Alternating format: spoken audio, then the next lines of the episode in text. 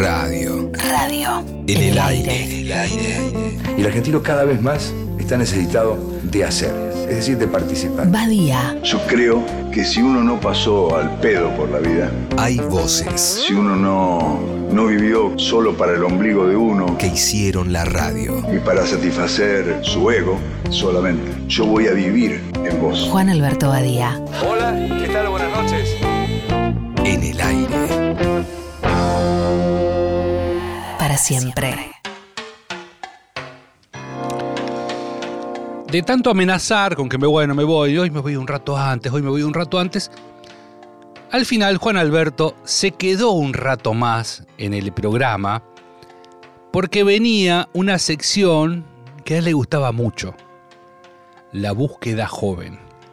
Era un espacio dedicado a difundir el movimiento joven del rock nacional y le tocaba que entre en el estudio dos pibes, dos pibes flacos, con guitarras acústicas, pelo largo, y uno de ellos con un bigote de dos colores. Juan Alberto presenta a Charlie y a Nito como representantes de un movimiento muy grande de la juventud y que estaban próximos a presentarse en el Luna Park. En un momento Juan mueve la cabeza porque seguía atento a ese hombre misterioso que estaba en las gradas y el hombre misterioso ya no estaba sentado. Ahora había cambiado de posición, estaba de pie y escuchaba a los sui generis cantar. Una vez más, este señor, con un sombrero arrugado, un sobretodo, polera y gafas llamativas, marcaba la diferencia. Todo el público estaba cantando, o al menos balbuceaba la canción de Sui Generis, y él no movía ni la boca, ni el pie, ni un solo gesto, solo miraba. Juan Alberto una vez más recordó lo de Chiche, lo que dijo Chiche. Será un milico, dijo Alberto, pensaba mientras escuchaba a Sui Generis. Será uno esos del Falcon Verde que el otro día me secuestraron y otra vez me quieren dar un mensaje. No le gustaba nada el panorama, pero por algún mo- motivo no podía dejar de parecerle atractivo a este sujeto. Ese sombrero, esa polera, esas gafas. Bueno, solo le quedaba presentar un recital de Deep Purple y chau. Ahora sí, se iba.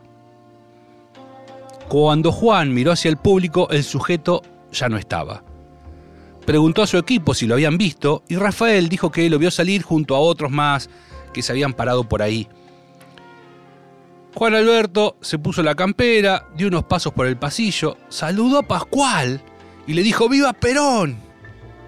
Porque Pascual era bastante gorilón, entonces lo molestaba Juan Alberto.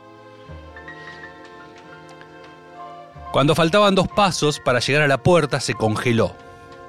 Quedó inmóvil. Contra la pared, del lado derecho de la puerta de Radio del Plata, estaba él. Con las solapas de su sobretodo para arriba que le ayudaban a tapar su rostro. Lo estaba esperando. Lo miraba fijo a los ojos. Juan Alberto, temblando como pudo, sacó un cigarrillo. Tenía ese hombre misterioso encima que le causaba tanto escosor. Y se preguntó, ¿esto será el fin o el inicio de una nueva historia?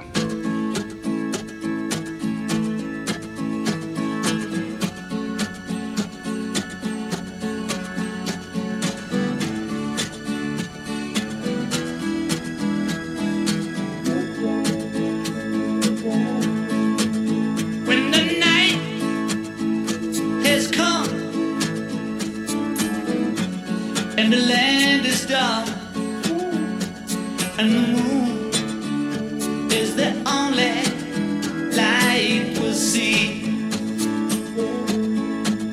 No, I won't be afraid. No, I, won't be afraid.